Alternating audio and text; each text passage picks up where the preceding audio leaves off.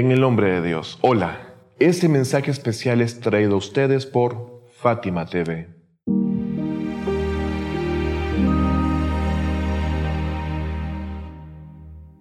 Damos continuidad a la serie Conociendo la Verdad, la cual es una clase en la que examinamos a profundidad la filosofía y razones del levantamiento del imam al-Hussein, la paz sea con él.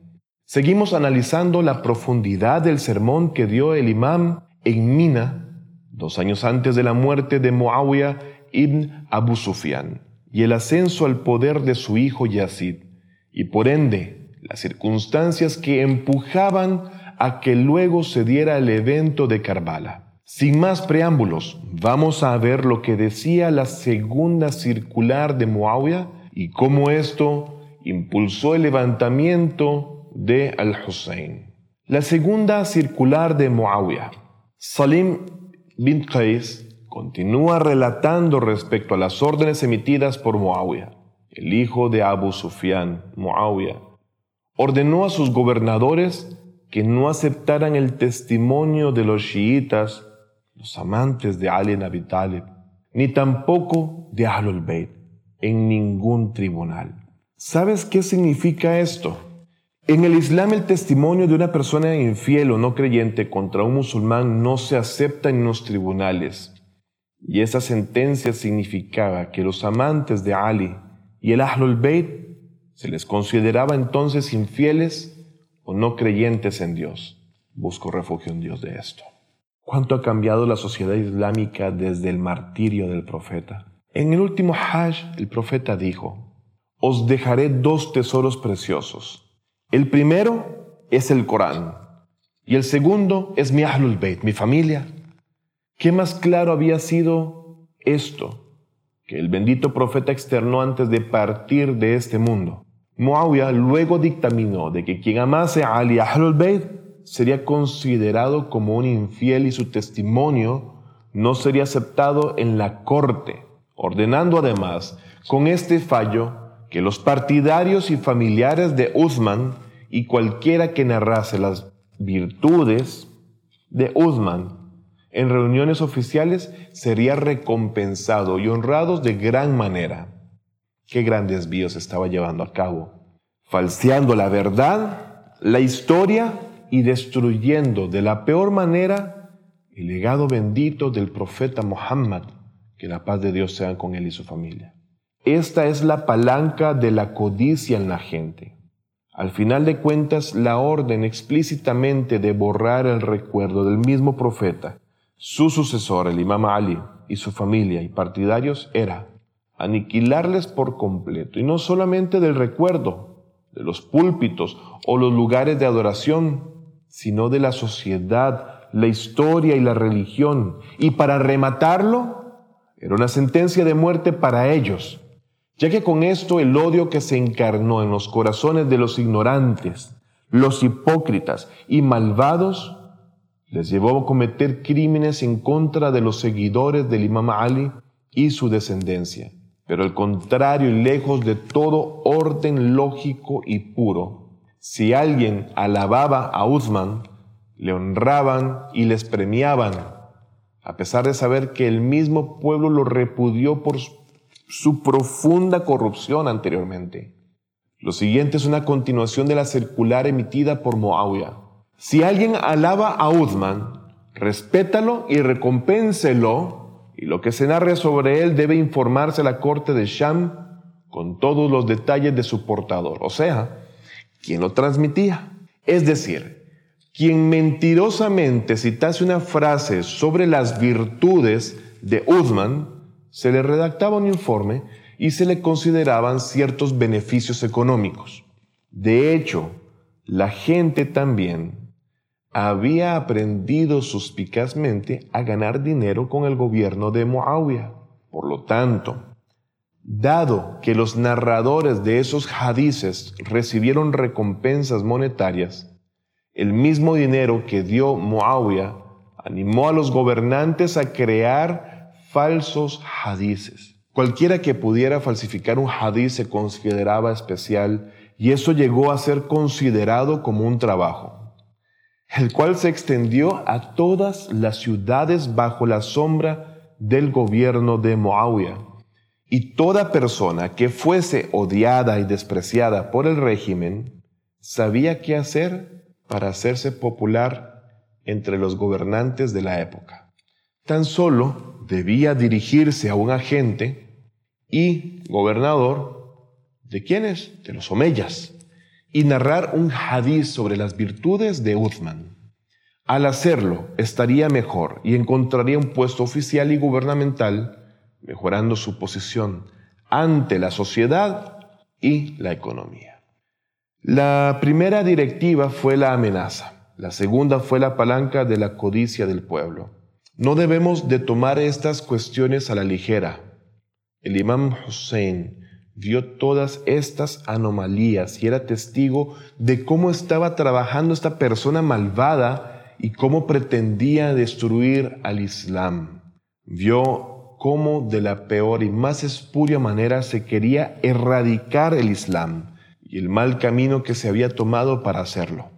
Muawiyah quería sacar a los verdaderos islamólogos de la cena y poner a los que estaban de acuerdo con él la parte superior de la agenda para hacer su trabajo principal, que era enterrar el Islam, sacando entonces al primer grupo bajo amenazas y acompañando al segundo grupo con dinero y premios. Tercera circular de Muawiyah. Después de un tiempo, Muawiyah emitió otra circular que decía, se han narrado muchos hadices sobre Uthman, y eso es suficiente.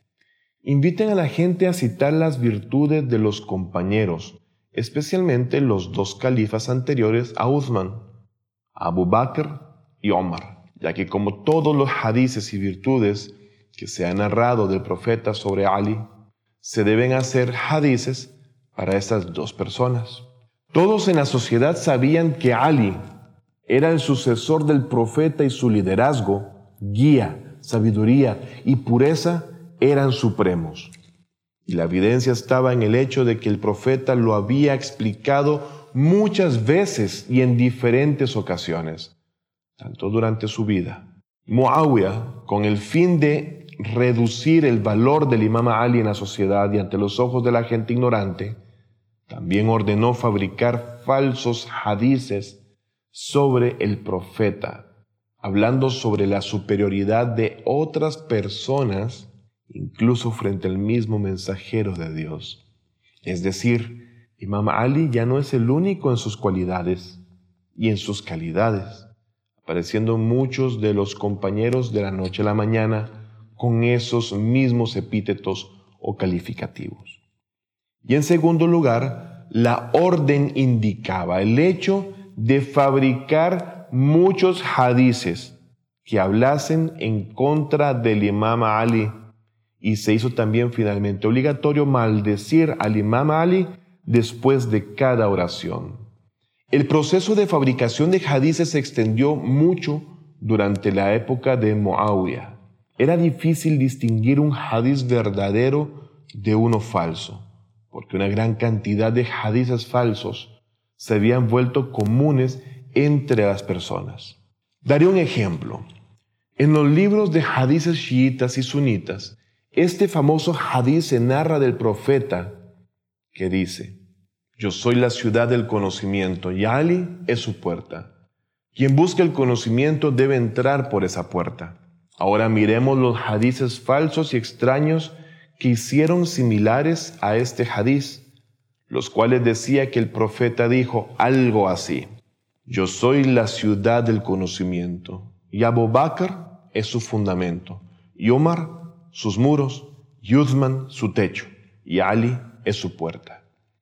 La persona que hizo el hadith era tan ignorante que no analizó previamente que ninguna ciudad tiene techo.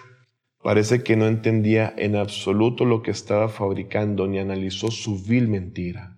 Es extraño que estas falsificaciones con estos defectos obvios estén en los libros de las narraciones sunitas y que nadie se opusiese a ellas, debido a que el hadith sobre el imam Ali era muy famoso y no podían ocultarlo, hicieron hadices similares que si es la puerta de la ciudad, Abu Bakr es la base y el fundamento de la ciudad, y Omar sus muros, y que Osman era el techo de esa ciudad, llegando incluso algunos a agregar a Muawiyah, quien decían era también el anillo de la puerta de la ciudad, ya no habiendo superioridad para la puerta de la ciudad sobre sus fundamentos, paredes, muros y techo. Lo que con estos los mentirosos fabricantes de hadices falsos no entendieron era que el dicho del profeta sobre el que era la ciudad del conocimiento y Ali era su puerta, significaba que para llegar al conocimiento del mensajero bendito de Dios debían pasar por la puerta, la cual era también la entrada, guía y explicación de ese conocimiento. Y quien no pasase por ella pues entonces no podría jamás llegar al conocimiento, jamás. Mucha gente empezó a fabricar hadices y a difundirlos tanto entre la gente que estas falsas virtudes se recitaron finalmente en los púlpitos y durante los sermones de oración de cada viernes. Además, los musulmanes también recibieron instrucciones de enseñar estas falsificaciones a sus hijos. Por lo tanto, la gente enseñó estas falsas virtudes a sus hijos, como los versículos del Corán. Muawiyah había planteado de manera muy inteligente y cruel destruir el Islam con una serie de acciones planeadas y consciente de su repercusión en el momento y sobre todo en el futuro. El imam al-Hussein también sabía que Muawiyah no creía en Dios y él y su familia se vieron obligados a convertirse al Islam, por lo que, de hecho, era que si no aceptaban el Islam serían destruidos. Y al haber sido una familia, desde su padre, enemigos de acérrimos del profeta, del Islam y su mensaje, no tuvieron opción. Y ahora que habían llegado al poder, querían vengarse del Islam. Su objetivo principal no era matar a una persona o a un grupo en particular, tenían un objetivo más grande, que era destruir el Islam desde sus cimientos sin tregua alguna. El imam Hussein era plenamente consciente de ese objetivo, pero con la situación reinante en la sociedad de esa época, era evidente que el gobierno omeya no podía ser eliminado, y por esta razón no pudo hacer nada, especialmente porque había un hecho que era imposible de transformar y era la ignorancia reinante entre la gente del Sham, especialmente quienes no tuvieron acceso a los hechos debido a la lejanía de su tierra, siendo que por otro lado Muawiyah había dejado a la gente en completa ignorancia, llegando a bloquear toda información fidedigna, impidiendo de esta forma que la mayoría de la gente fuese informada de la realidad que acontecía y les llevaba a lo profundo de la perdición. Luego impidió la publicación de las virtudes de Ahlul Bayt mediante amenazas y recompensas, especialmente dinero, fabricando y esparciendo hadices inventados en donde pregonaba falsamente virtudes de los omeyas. En el siguiente video, que es una lección, seguiremos detallando esto que Muawiyah estaba ejecutando para poder de una vez por todas acabar con el Islam. Hasta pronto. Fátima TV, saberes que iluminan el alma. Síguenos en youtube.com slash Fátima TV o en nuestro sitio web fatimatv.es.